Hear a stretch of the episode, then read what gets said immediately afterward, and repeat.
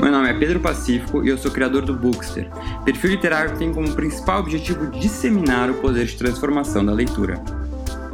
Neste podcast, eu recebo convidados plurais e com diferentes formações para compartilhar com a gente não só um pouco da sua relação com a leitura, mas também as suas próprias histórias. Histórias essas que muitas vezes deram livros ou poderiam dar.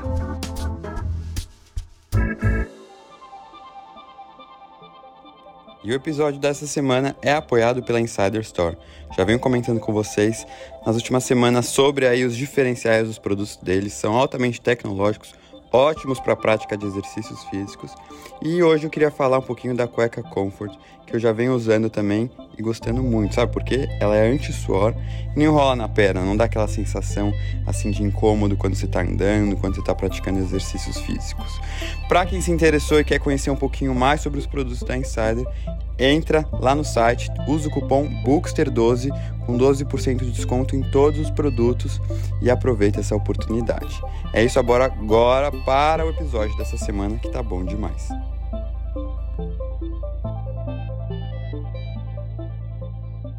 Fala galera, tudo bom? Bem-vindos a mais um episódio do podcast Daria um Livro. Hoje estou com um convidado muito querido, Renan Quinalha, que é professor, ativista, escritor e advogado, professor de Direito da Escola Paulista de Política, Economia e Negócios da Universidade Federal de São Paulo. Foi assessor jurídico da Comissão de Verdade do Estado de São Paulo e consultor da Comissão Nacional da Verdade para assuntos de gênero e sexualidade já publicou diversos livros aqui. A gente ah, destaca o seu último livro, Contra a Moral e os Bons Costumes, A Ditadura e a Repressão contra a Comunidade LGBT, que foi publicado pela Companhia das Letras em 2021. Tem também o Justiça de Transição, Contornos do Conceito, a é, organizou outras obras e possui larga experiência em palestras e workshops sobre diversidade e inclusão. Então, Renan, queria te agradecer muito por ter topado participar aqui desse nosso bate-papo.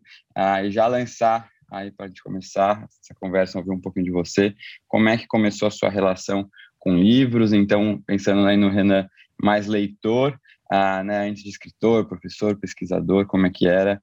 E, e como é que é ainda hoje a sua relação com os livros. Salve, Pedro, bom demais estar aqui, quero agradecer o convite, e para retomar essa história, assim, é voltar um pouco no tempo, né? Num, sei o momento que isso disparou da leitura, assim, de gostar muito de leitura. Eu lembro quando eu comecei a entender as primeiras sílabas ali, era além do gibi da Mônica, né? Aqueles é, gibis que tinham várias bancas. Não sei se isso circula ainda hoje da mesma maneira, mas era muito um tipo de meu pai ia comprar jornal, aí comprava os gibis da turma da Mônica e eu ficava lendo aquilo. É, e aí comecei a ler um pouco por ali, aprender mesmo a, conectar né, o, a letra ali, o som. É, e aí no colégio eu era um bom aluno, mas também não era excepcionalmente dedicado, não. Assim, acho que foi no ensino médio que eu fiz um giro. Eu era muito mais de exatas, gostava mais de número, queria fazer engenharia matemática, queria ser professor de matemática, como meu pai. E aí foi no ensino médio que eu acabei me apaixonando pela área das humanas, assim. Tive professoras incríveis de literatura brasileira, portuguesa. Comecei a curtir mais fazer leitura mesmo, né? De, isso já com 15, 16 anos, de fazer leitura de livros é, no colégio não tive tanta, não era um colégio tão forte assim que eu estudei, não tinha uma, uma um convite mesmo, né, para tantas leituras e tal. Então foi no ensino médio, eu acho que eu fui me aproximando dessas áreas de literatura, história também, sociologia, eu tive aula de sociologia no ensino médio, e acho que isso que me despertou, assim, eu entrei na leitura, acho que muito mais por, é, nessa fase do ensino médio, a literatura e os livros técnicos de sociologia, de coisas que já me interessavam, de entender o Brasil, entender o mundo, do que efetivamente uma trajetória de leituras acumuladas ali de, de obras literárias mesmo, digamos assim. Ah, não, e aí, a partir disso, você mergulhou de cabeça também na questão né, da diversidade, ah, dos estudos de gênero, inclusive escrevendo sobre isso, né? Não só como livros, mas também para grandes publicações. Como é que passou, uhum. então, também de leitor para escritor, né? Como é que ah, surgiu essa sua relação com a escrita? É, aí eu entrei na faculdade, saindo do ensino médio, fui para a faculdade de Direito, onde a gente estudou, né, na USP, e eu antes de você, né, sou um pouco mais velho, mas entrei ali é, e, e, comecei a ler muito mais e cada vez mais, e lendo não só né, literatura jurídica, mas pegando livros mesmo mais amplos de ciências sociais, fazia muita matéria na FEFELESH, né, no curso de Ciências Sociais da USP, que depois eu fui fazer outra graduação lá também. E, e, e, aí ainda não estudava exatamente o tema da diversidade sexual de gênero, né? Estava muito mais interessado em questões políticas mais amplas, é, entendendo mais né, de, de, de, formação social do Brasil, lendo os clássicos, lendo clássicos da sociologia também, Marx, Weber, etc. E aí foi a partir dessas leituras todas, né, ao mesmo tempo, no fim da faculdade, quando eu fui me entendendo como um homem gay, que eu fui me aproximando de querer compreender mais. Então, acho que a minha entrada nesse tema da diversidade sexual e de gênero tem muito, muita relação com o meu processo de autodescoberta e de autoconstrução também da minha identidade, é, que foi me levando um pouco para isso. E como eu já gostava de ler, já tinha uma vocação acadêmica, né? queria carreira acadêmica, já estava querendo fazer mestrado, sabia que queria fazer doutorado para virar professor universitário, ainda que advogasse naquele período, advoguei por vários anos para pagar as contas, eu sabia que eu queria ser professor mesmo e ter uma carreira acadêmica, então eu acabei me conectando pelo tema também muito pela leitura, assim, né? Então foi algo que me ajudou a, a, nesse processo de descoberta, de me encontrar. E aí comecei a escrever, como alguém que já escrevia de outras coisas, né? Estudei outro tema no mestrado ainda, meu TCC foi de outro tema também. Só no doutorado que eu mergulhei mesmo numa num trabalho de pesquisa mais acadêmico, né? E longo assim, né? De fôlego que foi esse é, é, que deu nesse produto do livro que você mencionou contra a moral dos bons costumes. Mas até então eu estava estudando, tateando, lidando com essas questões, escrevendo, né, organizando algumas obras, né, escrevendo em veículos, é, textos de intervenção assim. Mas é, a minha entrada nessa temática tem muita relação com esse processo meu individual aí pós-faculdade, né? Já estava com uns 22, 23 anos. Uhum. É muito doido como realmente uh, é, e eu digo isso também porque eu passei por esse processo recentemente. Como isso vai afetando os nossos, mudando um pouco os nossos interesses, né? Vai abrindo a nossa cabeça ah, quando a gente se permite se aceita. E, na, inclusive, na, na, na, faculdade que a gente fez, né? Na, na USP, Direito, é uma faculdade que tem muita liberdade, né? Para você ser quem você quer ser, assim. Você vê, ah, tem muitas, muitas as pessoas gays, né? bem consigo mesmas, com relacionamentos, sem vergonha de mostrar isso. Uh, e para mim, mesmo assim, eu não consegui me, me, aceitar naquele momento, né? Precisou aí de um tempo maior, mas para você, pelo visto, conseguiu uh, né, naquele momento mais ou menos de faculdade. Como é que foi isso de nesse, né, nessa época que você começou a se entender como homem gay, uh, de que forma as leituras te ajudaram? Você acha que tem uma influência das leituras ah, nesse seu processo?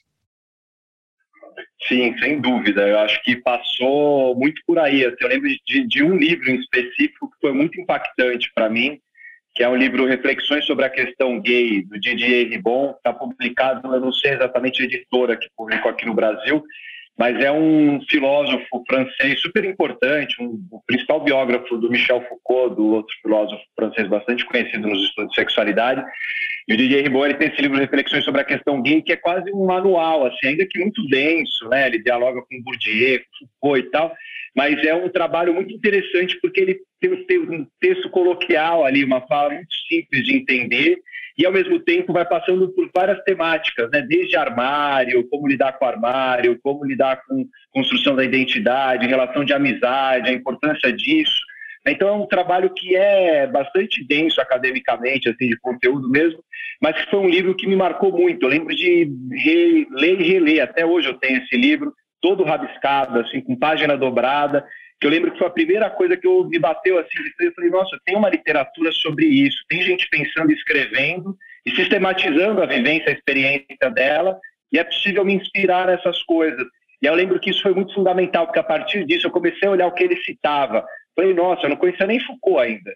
Eu que cheguei numa livraria, passando, eu vi reflexões sobre a questão gay, comprei ali um pouco timidamente, não era assumido, né? Comecei a ler aquilo, e aquilo foi super importante nesse processo, porque aí eu fui entender que não era algo só meu, né? Porque é, é, sei lá, eu estudei, você falou da Sanfran, mas eu estudei lá 2004 a 2008, né? Você deve ter se formado lá já uns, uns, uns uhum. anos depois. Uhum. É, não tinha muita referência, não tinha muita gente gay ali, né? Professores não tinha professor gay assumido, aluno tinha um ou dois, assim, que você considerar aquela quantidade de mais de dois mil alunos, sei lá. É, Sério? Nossa. Mais ou assumido. É. Eu, eu, eu entrei na faculdade. casal do mesmo sexo. Uhum, eu, assim. eu, entrei na, na, faculdade em 2011. Era muito, é, tinha muito. Uhum, e inclusive foi o ano em que, se eu não me engano, a, foi, o STF reconheceu né, a, a união homoafetiva. Sim, a união. Então teve festa para comemorar, sabe? É, é foi, a, a questão LGBT estava bem presente assim na faculdade, engraçado. É, isso era impensável menos de cinco anos atrás, em 2006, por exemplo, não existia isso. Então foi um processo muito rápido, na verdade. Como eu fiz o mestrado, engatei no mestrado, esse período que você entrou, eu estava terminando o mestrado lá, né? Terminei em 2012, 2013. É, aí eu vi um pouco essa mudança, porque eu dava monitoria, né? Dava aquelas aulas para o orientador, assim, e aí já começava a ver o pessoal que entrava já com uma outra relação, uhum. né? Com sexualidade, com gênero, com modo de se portar e tal. E aí eu falei, nossa, tá mudando, alguma coisa tá mudando. Fiquei com essa impressão e depois eu vi que de fato mudou demais, assim, né? Num período de pouco tempo. Uhum. Não, impressionante. Às vezes eu paro penso, pego alguns episódios assim marcantes envolvendo pessoas LGBT uh, de alguns anos atrás e como isso era tratado às vezes como uma piada, como uma forma pejorativa. E de poucos anos depois é impensável você tratar dessa forma, né? Até pensando, por exemplo, na, na estava lendo outro dia sobre aquele episódio que envolveu o, o Ronaldo com travestis, assim, a forma como isso foi tratado como uma piada, assim, nessa, uhum. impensável um negócio desse, felizmente. Uh, e aí eu, eu queria né, ouvir de você, assim, que está estudando tanto esse tema, como que você acha que, se você vê essa evolução, assim, rápida, né, de respeito, de tolerância, de compreensão sobre a diversidade uh, sexual, Uh, e se você vê isso como uma, talvez uma visão esperançosa, assim, de que as coisas estão realmente melhorando. Eu vejo sim, Pedro. Eu acho que dá para ter uma, dá para alimentar uma esperança, não uma coisa ingênua também de achar que é uma guerra que está ganha, e que uhum. o mundo já mudou e que nós viramos essa página da violência, porque não é verdade. Assim, né? O Brasil ainda é o país mais violento contra a população LGBT. A gente tem relatórios anuais dessas violências LGBTfóbicas produzidas pelo Grupo Gay da Bahia, pela ANTRA, que é a Associação Nacional também de Travestis Transsexuais. E é muito chocante, né? A gente vê pessoas que são assassinadas pela orientação sexual e pela identidade de gênero é, num número absurdo, assim, né? A gente, se pegar os últimos 20 anos, mais de 5 mil pessoas LGBT assassinadas só por conta de crimes de ódio e um número que certamente é subnotificado, né? uhum. né? Isso é subestimado, porque são produções de dados que o Estado não faz, né? não tem uma estatística oficial. A população LGBT está pagada da, do censo, está né? Tá pagada do PNAD, de pesquisas que são importantíssimas para a gente conseguir ter um reflexo da realidade. Então, é, a gente tem muita violência, sem dúvida, mas eu acho que a gente tem uma capacidade de reação que a gente já não tinha nos né, há 10 anos atrás ou mais tempo, voltando uh, uh, para o passado. A gente tem uma capacidade enorme. Né? Hoje, por exemplo, se você vê uma manifestação LGBTfóbica de um apresentador de TV, de um jornalista, né, você vê entidades do movimento organizado LGBT reagindo, né, artistas LGBTs que têm voz, que têm projeção, que são assumidos claramente, né, e tal, que vão se colocar, uma repercussão grande de rede social, de mobilização. Né, então, eu acho que a gente tem avanços que são muito significativos num espaço de tempo que é relativamente pequeno, do ponto de vista histórico. Uhum. A gente está falando de um movimento que tem meio século aí de ativismo, né, 50 anos, para conseguir mudar estruturas que são seculares, né, de religião, de moral, de discurso médico, científico, de discurso jurídico, legal, enfim, que são todos eles patologizando, estigmatizando as pessoas LGBTs. Então, é uma mudança muito importante. Né? Acho que é, é, legal a gente reconhecer, falar disso, porque às vezes a gente vê o Brasil, né, desse momento, com uma série de violências, né, com é, governo Bolsonaro abertamente LGBTfóbico, manifestações que circulam, e às vezes as pessoas ficam desanimadas, mas é importante colocar numa perspectiva histórica também, com certo distanciamento, para ver que, no fundo, a gente está num processo de mudança. Só que as mudanças também provocam contra a mobilização. Os setores conservadores também se organizam e vão tentar contrarrestar essa, essas mudanças, né, impor formas de vida mais tradicional, vão querer reforçar a heteronormatividade e um conceito de família único, né, enfim, e assim por diante. Mas eu acho que a gente tem mudanças muito importantes aí que dá para nos dar esperança em relação a, a, ao que vai vir adiante aí. E, e, quando você fala de perspectiva histórica, né, a gente tem o governo atual que é bem problemático nesse assunto, mas você também estuda muito uh, sobre o período da ditadura militar no Brasil. Né, como que foi a repressão da população LGBT ah, durante esse período. Como é que começou esse estudo né, especificamente sobre esse período? Uh, e, e quais, se tem outros livros que né, você indicaria sobre esse tema para quem quer se aprofundar mais, até pensando em livros literários? Legal, Pedro. É, esse tema, para mim, ele foi é, super central na minha trajetória da ditadura. Né? Apesar de eu não ter ninguém na família que tenha sido impactado diretamente ali, que tenha sido ativista contra a ditadura, mas eu, desde a faculdade, assim, do ensino médio, quando eu comecei a gostar mais das aulas de história, esse período já me encantou. É, eu, como um jovem de esquerda, já já estava me, me, politizando, criando uma consciência política ali. É, eu vi esse período e eu achava que era um período importante, chave ali, né, para a compreensão do, do, do, Brasil atual. É, e se mostrou bastante mais, né? Eu acho, depois que a gente vê grupos que reivindicam a ditadura ainda hoje no debate público, né? Isso voltou depois de 2018. Mas eu já via com uma importância, né? Essas questões e aí, quando eu estava no fim da faculdade, eu me aproximei do movimento de familiares de mortos e desaparecidos políticos. Havia um grande debate nesse momento sobre o que fazer com os crimes da ditadura. A ideia de uma comissão da verdade começava a surgir. Era o debate em torno do terceiro Plano Nacional de Direitos Humanos, terceiro PNDH, uh, eh, que foi um debate enorme, inclusive dentro do governo Lula, que, que era o presidente de então. Houve uma racha dentro do governo de um setor querendo bancar as iniciativas de memória, verdade e justiça, outro querendo apaziguar e não criar tensão com os militares, enfim. Esse foi um debate enorme e isso me pegou. Assim, eu estava terminando o TCC, ao mesmo tempo participando de uns fóruns de mobilização, de militância, e aí eu decidi fazer um mestrado sobre justiça de transição, que é o livro que você mencionou no início, que foi publicado em 2013. E esse livro uh, foi o primeiro trabalho acadêmico no Brasil sobre justiça de transição, monográfico, assim, que era um tema que já tinha uma trajetória lá fora desde os anos 90, que é entender como o direito reage depois de ditaduras, de guerra civil, né? como se mobiliza o direito, seus ritos, instituições para poder reparar as violações de direitos humanos. É, e aí eu estava próximo dos familiares também nessa militância e comecei a aprofundar é, a minha visão sobre esse período. É, e foi no doutorado daí, quando eu já estava estudando mais gênero e sexualidade paralelamente, que eu fiquei intrigado com esse cruzamento, né? Eu falei, pô, mas a ditadura teve muitas dimensões e muitas camadas. A gente fala muito da ditadura como um estado autoritário de um lado e grupos de guerrilha armada, né, de luta armada do outro. Mas na verdade você teve toda uma sociedade que foi afetada de diferentes maneiras, né? Pessoas que eram pessoas, entre aspas, comuns, não eram pessoas militantes, engajadas politicamente, mas que, por exemplo, por conta dos seus desejos, não podiam viver abertamente, não podiam é, estar no espaço público. E aí que eu comecei a aprofundar essa, essa pesquisa sobre, já estava na Comissão da Verdade também trabalhando, né, que foi uma comissão criada para investigar é, e apurar as violações de direitos humanos nesse período da ditadura. E aí eu comecei a fazer esse cruzamento.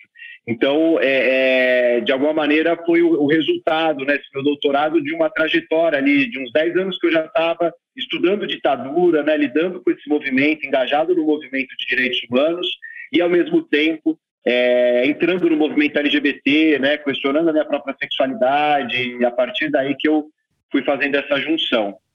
Eu li um livro sobre a, indicação, eu li um livro que fala desse período de uma maneira muito sutil. Eu nunca tinha lido nada dele, não sei se você já leu do Victor Eringer, que é não, não dos Homens Avulsos. É, é, um livro maravilhoso que só pela Companhia das Letras e não é novo, ele estava circulando já aí uhum. e eu já tinha ouvido falar.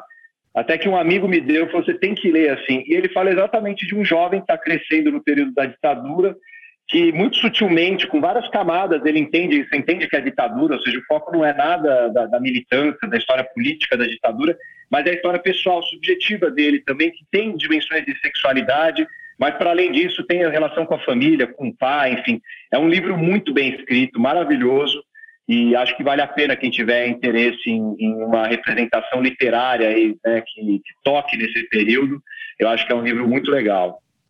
É, eu já tinha ouvido falar desse livro e está na minha lista. Muita gente me recomendou, mas eu não sabia que tratava desse, desse momento, desse período histórico de alguma é, forma. Eu também não, assim, quando eu fui ler que eu descobri o que, que era, mas vale demais. Uhum. Não, é bom saber já vai subir aí um pouquinho na lista.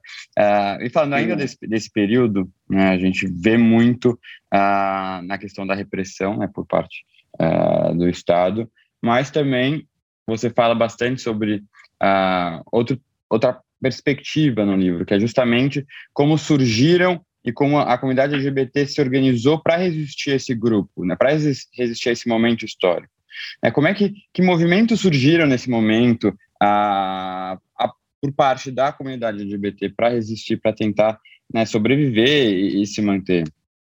É curioso, Pedro, porque é nesse mesmo período que nasce o movimento homossexual brasileiro, como se chamava o movimento LGBT naquele momento. Né? Então, você tem a repressão da ditadura, e no livro eu dedico muito, muitas páginas ali, né, a entender como acontecia essa repressão, como os órgãos do Estado brasileiro foram mobilizados né, para censurar, para impedir a circulação das pessoas LGBTs, para prender arbitrariamente, torturar, enfim, uma série de violências que eram praticadas, mas ao, ao, mesmo tempo é nesse período que o movimento vai se organizando também. Né? E, e, muito porque a gente teve fora do país, a gente olha numa perspectiva comparada, você teve nos Estados Unidos, né, desde os anos 50, já mobilizações acontecendo e grupos se formando. Né? Você teve na Argentina, para falar de um lugar mais próximo ao Brasil, né, desde também da década de 60, em 67, você já tem episódios de organização do movimento homossexual.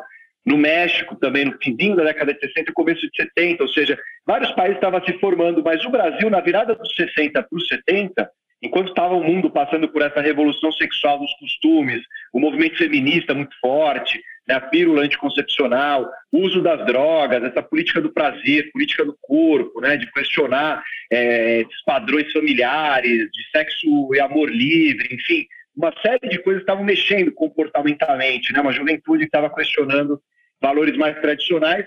No Brasil, o que, você tinha? Né, uma ditadura fechando os canais todos. Então, esse movimento que veio, né, teve a Tropicália, Mutante, festivais da, da, da, de contracultura, etc. No Brasil também rolou tudo isso, né, nos anos 60. Em 64, com o golpe, vai fechando vai cada vez mais a possibilidade de florescimento de é, sexualidade dissidentes né, e de um movimento organizado. Então, no Brasil, tem um adiamento histórico. O movimento vai surgir só no fim da década de 70, porque a ditadura em 68 vem o AI-5, e aí vai ter uma repressão muito grande, só num período já da liberalização, da abertura da ditadura no fim da década de 70, é que o movimento vai se organizar com o Grupo Somos, em São Paulo, que em maio de 78 começa as reuniões, com uma publicação muito legal, que está toda digitalizada, quem tiver interesse em conhecer, vale a pena para o Google, colocar Lampião da Esquina, né, Grupo Dignidade, que o Grupo Dignidade eh, digitalizou esse acervo, então é um jornal que circulou também de 78 até 1981, que tematizou muito dessas questões de sexualidade no momento que havia muito pouco material. Né? Hoje a gente tem uma enxurrada de coisa, é, de, de, de, produtos culturais aí, né, para consumir, se informar. Nessa época, muito menos, ainda era a época da ditadura, da censura, e esse jornal circulou né, pelas bancas de jornal, por grupos de amigos, um jornal que teve um papel importantíssimo. Então, foi o começo da mobilização, a ponto de a gente chegar em 1980, já tinha mais de 20 grupos organizados LGBTs pelo país, e o movimento vai se organizando nesse momento, é, ainda que convivendo com a repressão da ditadura, né, com uma perseguição, com vigilância. Tem muitos documentos que mostram relatórios da repressão que o movimento LGBT era alvo também, é, ainda da ditadura nesse período.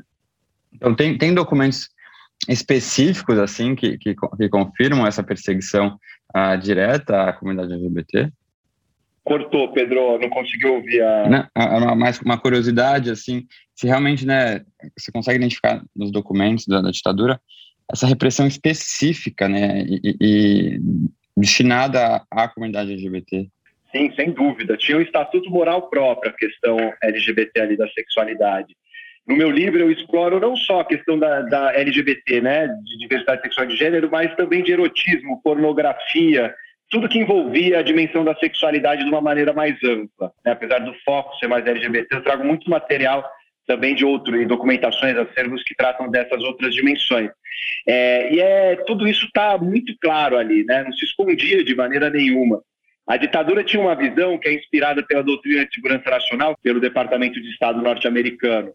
Isso uh, com uma ideia de que os homossexuais, eles estavam é, subvertendo a ordem familiar, né? Então era uma ideia de você dissolver a família, que era a célula fundamental da sociedade, e abrir caminho para o comunismo.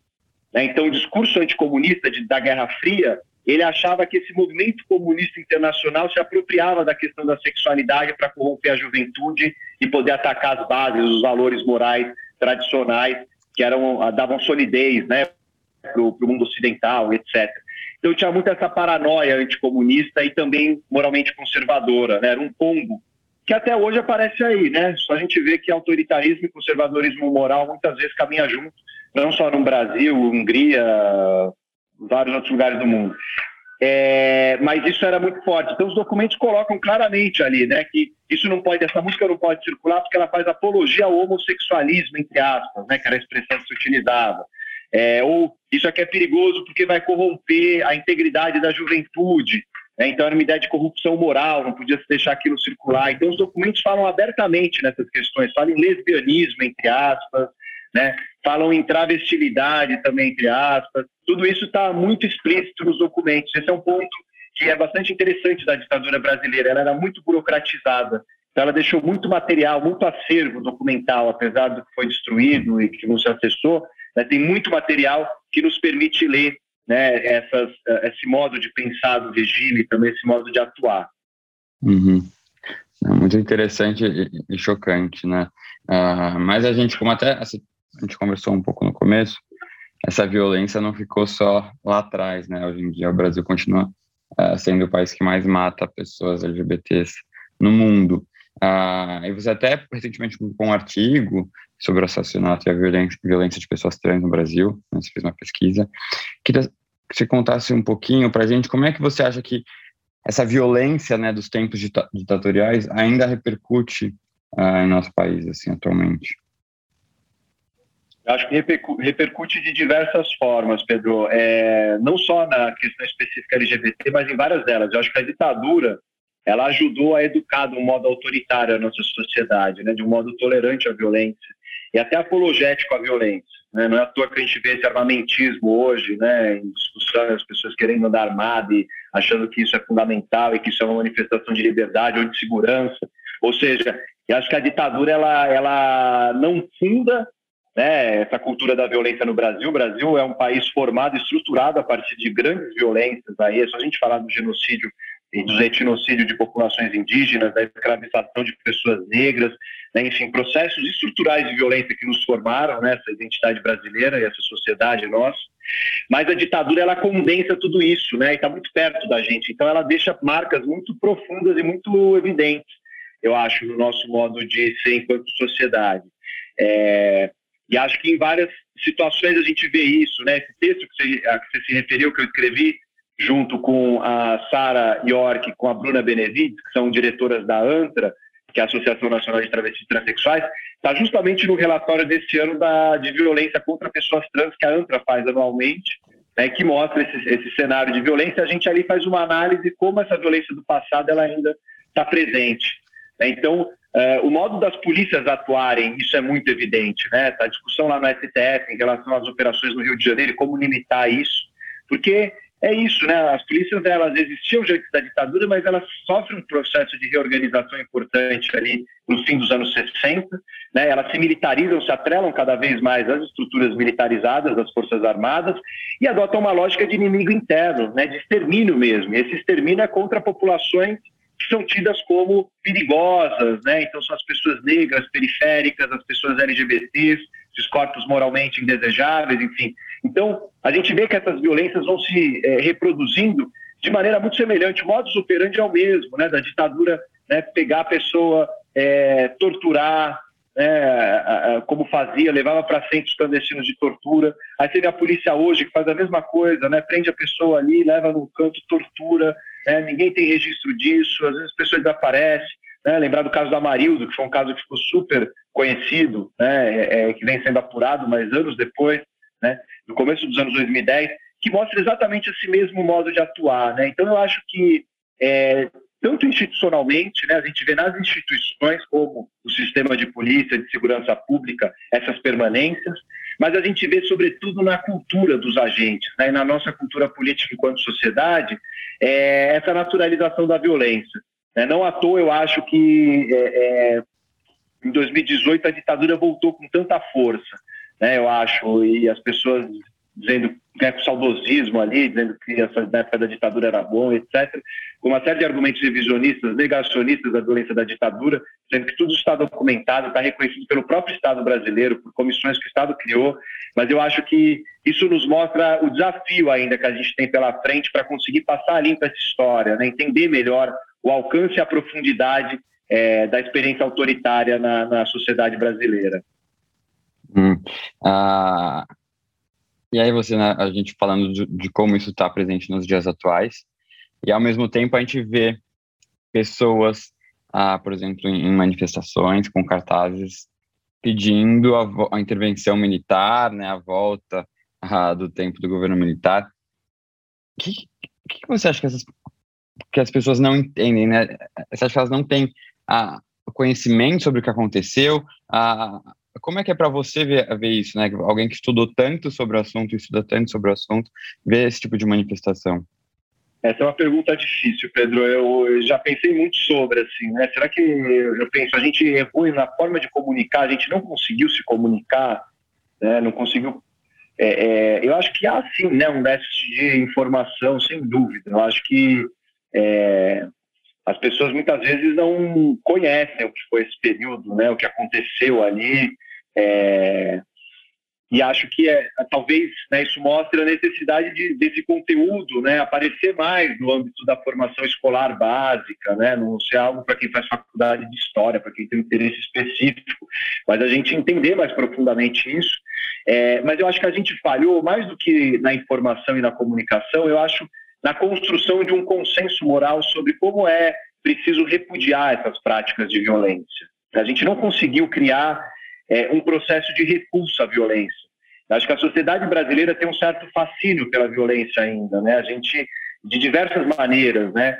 É, que se materializa nos linchamentos, que são algo muito comum na nossa sociedade, né? O modo como as pessoas acham que a justiça com as próprias mãos ela resolve mais do que é, ir para o judiciário num processo né? Da maneira como é naturalizada a violência contra pessoas trans, né? O caso da Dandara no Ceará, uma travesti que foi espancada em plena luz do dia. As pessoas filmaram, postaram em rede social, ao invés de intervir ali, tentar ajudar e interromper o ciclo da violência. Né? Ou seja, as pessoas conseguiram ainda tempo para filmar aquilo, repercutir, né? mas ninguém ali naquele momento pôde sentir a necessidade, o impulso de intervir. Então, não sei, acho que a gente tem uma certa maneira é, é muito é, é, é, complexa de, de, lidar com essas violências assim. É, e acho que a gente nesse sentido é, é, difícil criar esse consenso moral de repúdio né às práticas de violência até porque é isso você vê chega um candidato a presidente né, no Brasil e que fala que não a ditadura foi boa e homenageia um cara que é notório torturador reconhecido em três instâncias do poder judiciário pelas comissões de Estado que se dedicaram a isso que é o Carlos Alberto Brilhante Ustra, comandou o DOICOD em São Paulo, no período mais crítico, mais violento da ditadura, ele foi homenageado né, pelo atual presidente da República. Então, assim, é, é, é uma disputa também do presente. Eu acho que nos falta também entender que o passado ele não é estanque lá atrás, ele não está paralisado e cristalizado. Que o passado é uma construção também do presente. Né? Essa disputa de memória coletiva, a gente precisa fazer de maneira incansável a todo momento para que a gente consiga cada vez mais ampliar. Né? Esse consenso ele nunca vai ser absoluto, porque tem diferenças ideológicas na sociedade, diferenças de concepção, né, de enxergar o mundo, etc. Mas eu acho que a gente é, é possível né, criar um consenso mínimo em torno de um repúdio a práticas violentas como uma ditadura. É, acho que isso é possível de, de se fazer, mas isso exige, eu acho, um cultivo dessa memória, né, um compromisso de uma memória é, é, democrática, né, de que tenha uma firmeza em relação à defesa dos direitos humanos. Eu acho que é isso que nos faltou, talvez, nesses últimos anos, e para todo o espectro político, não é só a direita, não, acho que na esquerda também. né, entender que a ditadura não era um assunto superado do passado, é uma coisa que é profundamente do presente no Brasil. Enquanto a gente não exorcizar esse fantasma, a gente não consegue construir uma democracia que mereça esse nome. E ao mesmo tempo que a gente vê esse tipo de uh, triste manifestação, né, pedindo uh, intervenção, e aí pensando na população LGBT especificamente, ao mesmo tempo a gente vê, por exemplo, agora no Big Brother uh, Brasil, né, uma participante travesti, que é a Linda Quebrada, que de alguma forma traz essa temática para o debate. E aí a gente vê, inclusive, participantes jovens, né, com estudados, né, com uma formação boa, cometendo diversas atitudes, intencional ou não, né, transfóbicas, né, da forma como chama, a, a linha, os termos que usa, e aí fica aquela discussão. Ainda hoje, é possível a gente meio que tratar assim, ah, não, eu tô aqui para aprender, eu não sei, eu não entendo essas coisas, né? A gente dá para aceitar esse tipo de argumento ou a pessoa com tanta informação que tem, né, a, se, se educar sobre o assunto, é, ir atrás dessa temática, é, é meio que uma, um, uma obrigação, um dever de todos. Olha, falar muito pessoal aqui, né, como eu vejo, Pedro, é, eu me considero um ativista, né, alguém que tenta é, é, disputar né, é, é, essas mentalidades, percepções das pessoas em relação a essa temática. Assim.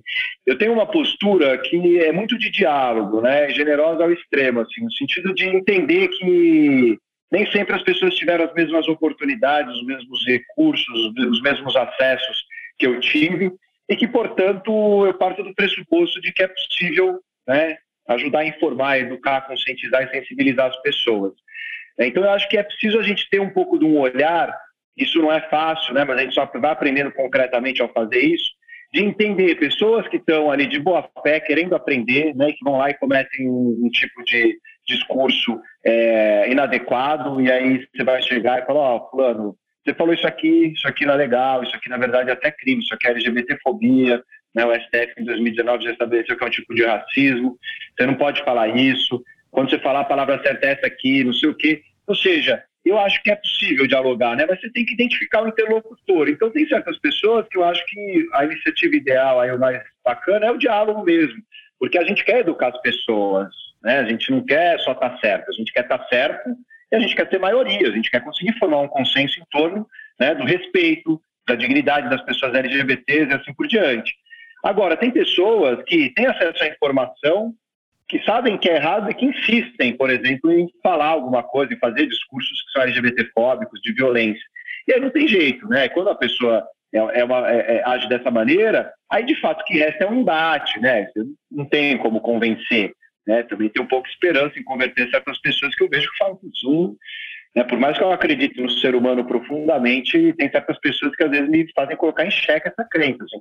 Então, é, eu acho que é um pouco entender concretamente né, nas nossas relações e à nossa volta, eu acredito muito num potencial disso, no modo como a gente pode, nessa micropolítica mesmo, né, de nossos familiares, da, né, tipo a minha avó. Eu não vou romper relação com a minha avó se minha avó falar uma coisa homofóbica.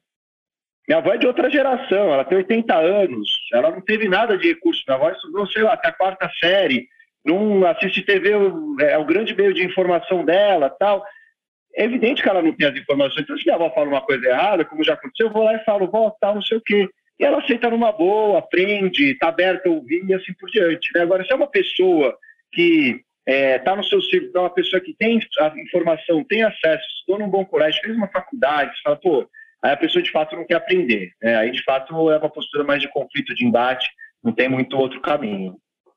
Sim, eu concordo com você totalmente que o diálogo é muito importante, né?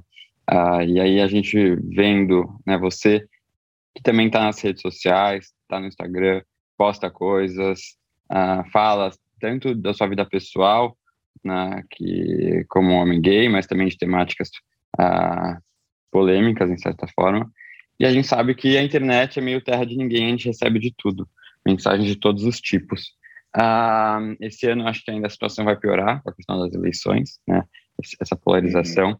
Eu queria saber um pouquinho, né, a sua opinião, assim, a importância desse diálogo até nas redes sociais, né? Quando vem pessoas atacar ou questionar ou se mostrar contra nossas opiniões, o certo é bloquear a pessoa, tirar ela daquilo e evitar contato, ou a gente precisa realmente né, tentar conversar com a pessoa, ouvir, saber da existência ah, das opiniões contrárias, né? Porque não adianta também você higienizar, assim, de uma certa forma, a, sua rede com pessoas que concordam com você, sendo que você vai ficar só falando para pessoas que têm a mesma opinião, né? A gente não tem também uhum. esse dever como ativista de, de conversar com o outro, ouvir a opinião do outro, tentar de alguma forma mudar a opinião e, ou deixar a pessoa mais consciente. É um dilema, Pedro, é que eu penso muito sobre isso também, assim, porque rede social é um negócio muito novo, né? A gente entrou nessa faz poucos anos aí, né? Tem uma geração que já chega aí à adolescência mexendo em celular e enfiado em rede social, etc. Para mim, isso foi algo que veio depois, assim, né? Peguei o 486, o computador na adolescência ali, que internet de escada e que era terrível. Então é muito diferente hoje a dimensão que isso tem na vida das pessoas. Eu acho que a gente aprende ainda, né? Uma ética, ou como se portar, como fazer, como usar as redes sociais né, para as finalidades que a gente acha bacana, para tocar as pessoas para as coisas que a gente acha importante. É, e eu acho que sim, tem um, um, equilíbrio aí, né? Difícil às vezes, que é você dialogar né, e tentar sair da bolha, porque a gente tenta criar bolhas e ficar acomodado em certas bolhas, né? É, tanto na vida pessoal como na vida, digamos, na vida presencial, pessoal presencial, quanto nessa vida virtual. A gente se cerca de amigos na vida pessoal também, que em geral vão pensando mais ou menos igual. Eu acho que isso é um processo é, que não é só nos tempos da, das redes sociais, não da internet, acho que é algo é, muito próprio do humano, assim. E que eu acho que a gente tem que ter um esforço de diversificar, né, de abrir horizonte, de tomar contato com diferente. Eu acho que a diversidade é algo chave, é, não é só para pessoas LGBTs, para pessoas negras, para as mulheres, para grupos minorizados. Diversidade é algo fundamental para toda a sociedade, né, para todo mundo. Porque à medida que você vai tendo contato com uma coisa que é diferente, você vai se questionando, você vai se descobrindo, você vai se afirmando. Né? Acho que é um processo super bacana de ampliar o horizonte, né? ampliar a percepção da sua própria subjetividade, assim. Então, é, eu acho que é importante a gente ter isso, só que eu acho que também tem certos limites, assim, em rede social. Eu tenho uma paciência, às vezes, meio curta, né, de entrar e uso mais intensamente uma semana, aí para, aí o Twitter já não entro tanto, paro, fica muito é, é, agitada, cria uma ansiedade grande. Então, eu acho que tem que encontrar um lugar seu também, né? Algo que te faça bem, usar as redes sociais de uma maneira que seja saudável também, é, porque pode ser muito tóxico, né? Assim, o, o, modo como a gente vai se enfiando em polêmicas, em coisas, os ataques. Então, eu acho que tem diálogos muito frutíferos. Conheci gente muito bacana em rede social. Você é uma delas, né? A gente se encontrou ali no Instagram, né? Conhecendo o trabalho um do outro. É, apesar de ter estudado na mesma faculdade, né? Mas em tempos diversos, então a gente não, chegou a se cruzar, foi, foi na rede social. E várias outras pessoas eu conheci assim, com quem eu troco, converso e tal. Mas eu acho que ao mesmo tempo também tem momentos ali que eu falo, não, é bloqueando mesmo, não passa do meu nível de paciência tolerável aqui. Aí eu acho que a gente tem que também tranquilamente, sabe, usar esse botão de bloco, de é, não vou desinstalar o aplicativo agora, ficar uma semana sem entrar. Eu acho que é bom também, sabe? Eu acho que ter essa relação mais é, é, fluida e menos compulsória, porque senão quando você vê, você está completamente mergulhado sendo controlado pelo algoritmo ao invés de, de tentar controlar ele, né? É, e a, e a saúde mental agradece, né? Ah, voltando agora a falar um pouquinho de livros, é, você, eu sei que lê muita coisa acadêmica, né, por conta do seu trabalho, ah, mas ao mesmo tempo, seu companheiro Márcio, que eu também sigo e conheço, eu sei que gosta muito de literatura, né, lê muita ficção, lê muito romance. Queria saber, assim, de você, realmente, você, como é que é a literatura hoje em dia quando ela faz parte da sua vida, né? E, e se de alguma forma você tem, apesar de não ler tanto, conviver com alguém que lê bastante, se tem essa troca. Ah, sem dúvida. Eu acho que a tendência, né, quando você é professor universitário, você está sempre com um projeto de pesquisa em andamento, você está sempre com dois, três artigos engatilhados fazendo, você está sempre escrevendo algum livro, organizando algum outro livro. Então, eu tenho sempre muitos projetos ao mesmo tempo. Isso me faz é, é, orientando estudante, então lendo o trabalho que os estudantes escrevem, né, preparando aula. Então você tem uma carga de trabalho que acaba te colocando muito na sua área, né? Você vai ficando muito ali se mesmado. Mas a pandemia, para mim, teve um efeito muito bacana, assim. Eu acho que o fato do Márcio, meu companheiro, ler muita literatura, né? E aí ele compra livros de literatura sempre, sempre vai chegando os livros em casa, e aí eu vou ficando curioso, né? Ele lê algum, fala, nossa, isso aqui você vai gostar, tal, dá uma olhada.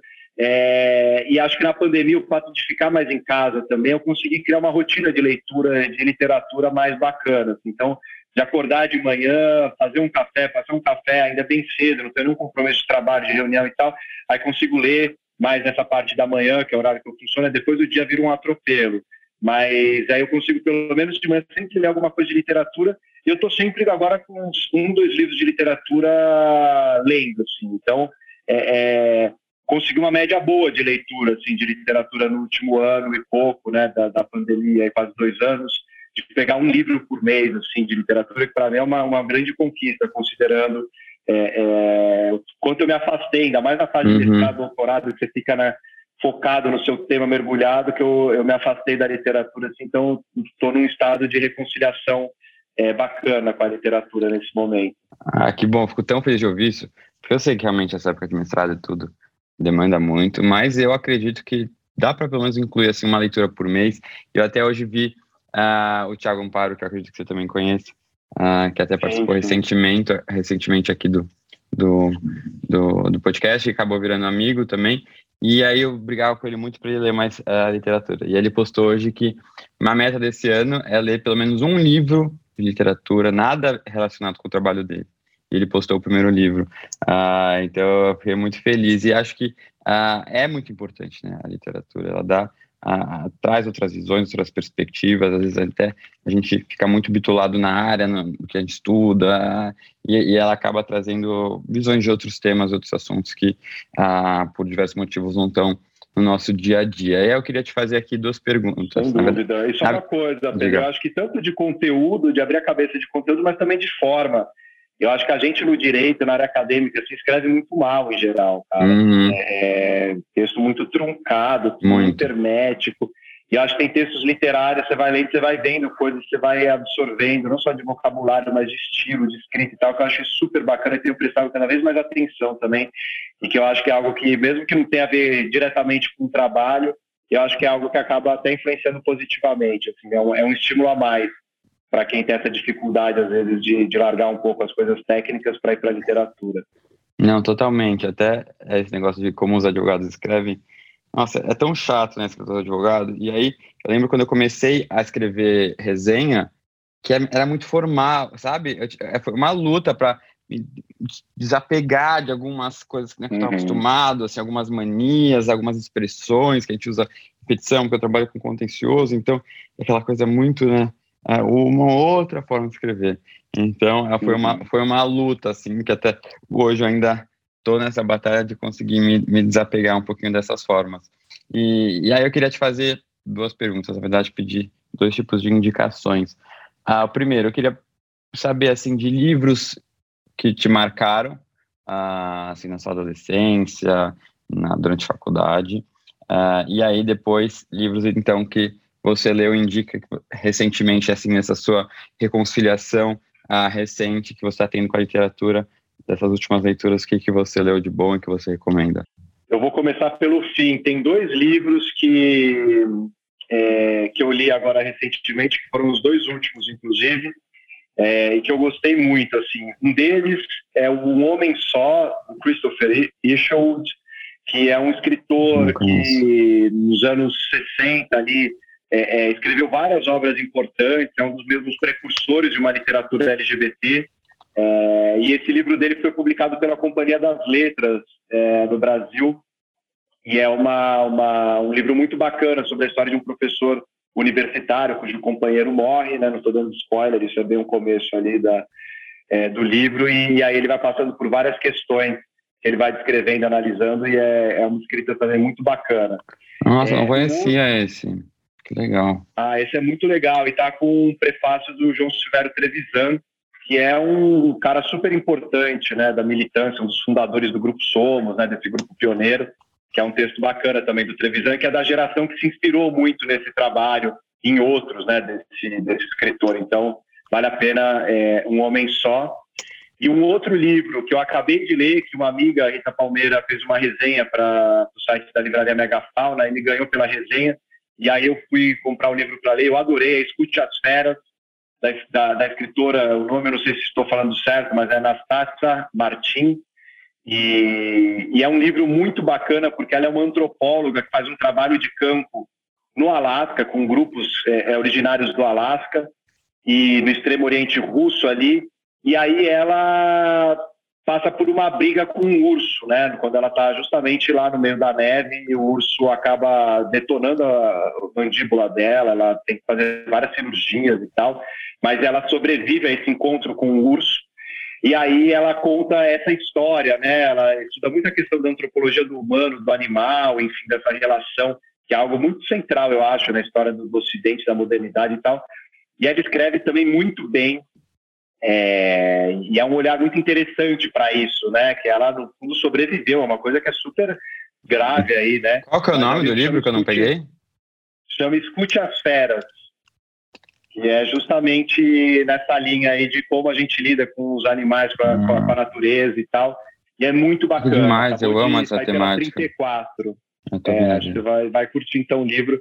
E, enfim, ela acabou defendendo o doutorado depois, mas foi internada. Então, ela conta desde o encontro, o começo do livro é o encontro com o urso, que é uma cena linda, é um começo de livro maravilhoso, como ela descreve esse encontro. É extremamente violento, mas ela escreve de uma maneira muito bonita na neve, o sangue, enfim, esse encontro violento, que depois ela faz ela refletir e ela se reencontrar de uma outra maneira, assim.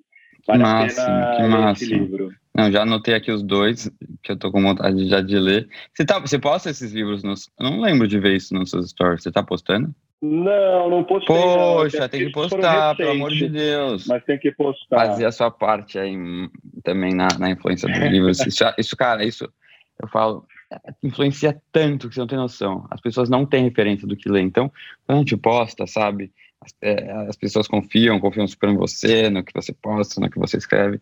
Então, eu tenho certeza que você vai fazer muitos leitores aí com essas dicas. E aí, voltando para é, as leituras que você talvez se marcaram aí a sua vida, o que, que você poderia dizer?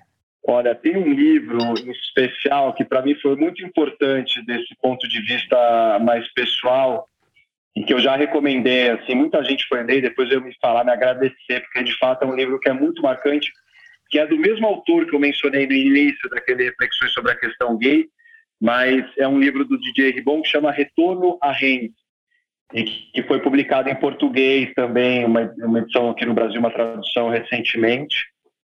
E, e, é um livro muito bacana porque ele conta, é uma, uma autossociobiografia, né? Então ele, ele, ele tenta contar a história da vida dele a partir da análise das relações familiares, onde ele cresceu numa cidadezinha do interior da França, com uma família extremamente homofóbica, ele vai para Paris estudar, tomar contato com uma cena cultural. Então ele tem uma mudança de classe, né, de uma família extremamente pobre, numa zona rural, ele vai para o contexto urbano, entrando num ciclo inte intelectualizado dos anos 60, pós-68 parisiense, é, descobre a sexualidade, e aí ele se torna um grande autor sobre isso. O cara tem uma sensibilidade muito grande do olhar, assim, é, para descrever esses processos.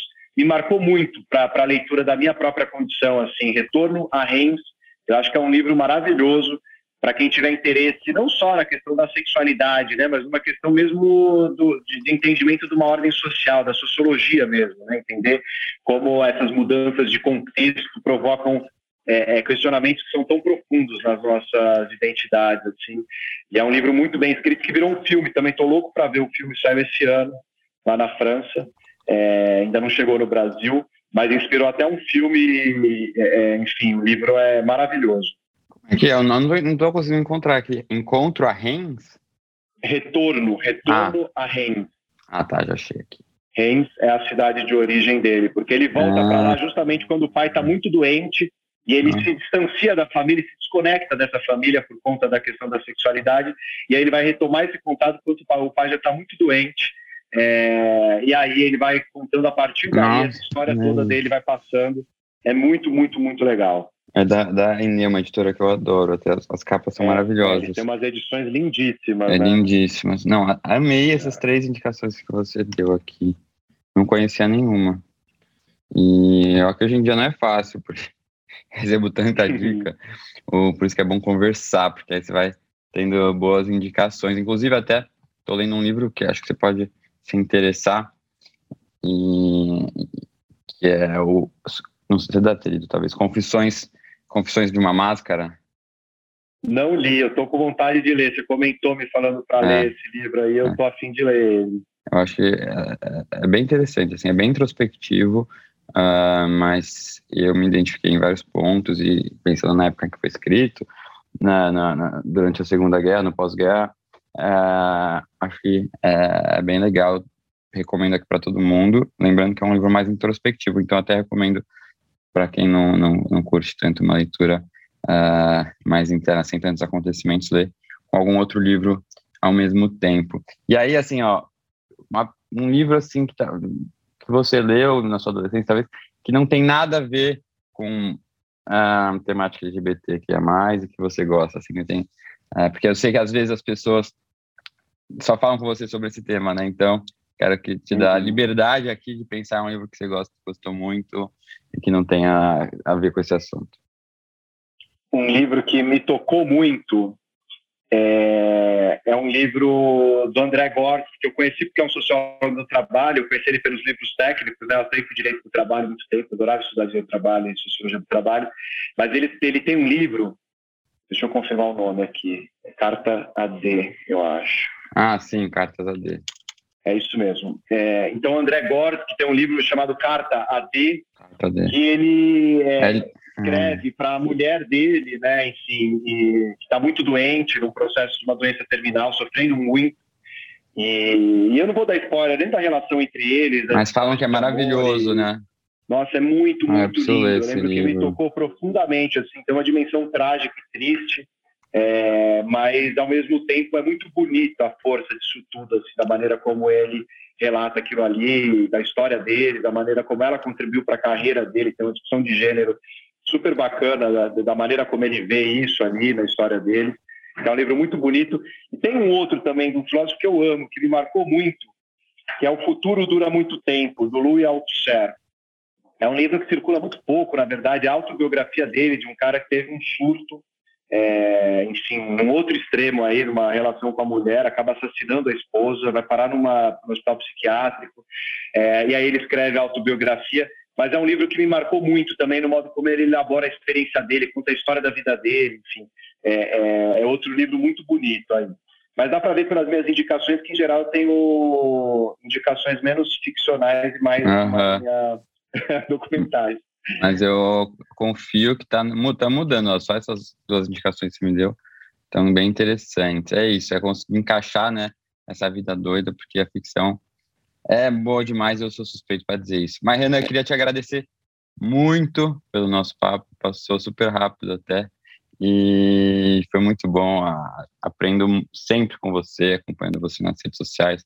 Para quem não segue, segue na Renan, Renan Quinalha, é, que é, realmente é uma aula sobre, a, sobre a diversidade, né, sobre a importância de respeitar o outro, de uh, entender um pouco a história do nosso país. Uh, então, estou suspeito para falar, mas eu gosto muito do seu trabalho. E aí, esse último livro que você publicou, uh, que eu ainda não. Acho que eu não recebi ainda da companhia, que eu estou fora, então eu também vou voltar para São Paulo para ver se está lá, mas que eu tô doido para uhum. dar uma lida. Uh, então, queria te agradecer muito, dizer que você é sempre bem-vindo aqui daria um livro no Bookster. Ah, e aí, quando eu for para o Brasil, vamos ver se a gente se encontra finalmente para papear sobre livros e leitura. Ah, mas obrigado por ter participado aqui. Obrigado, pessoal, que está escutando, que ficou com a gente até o final. Ah, semana que vem tem mais conversa aqui sobre muitos livros, leitura e coisa boa para gente. Valeu, Pedro. Sempre um prazer te encontrar aí. Até uma próxima. É. Tchau, queridos. Beijo.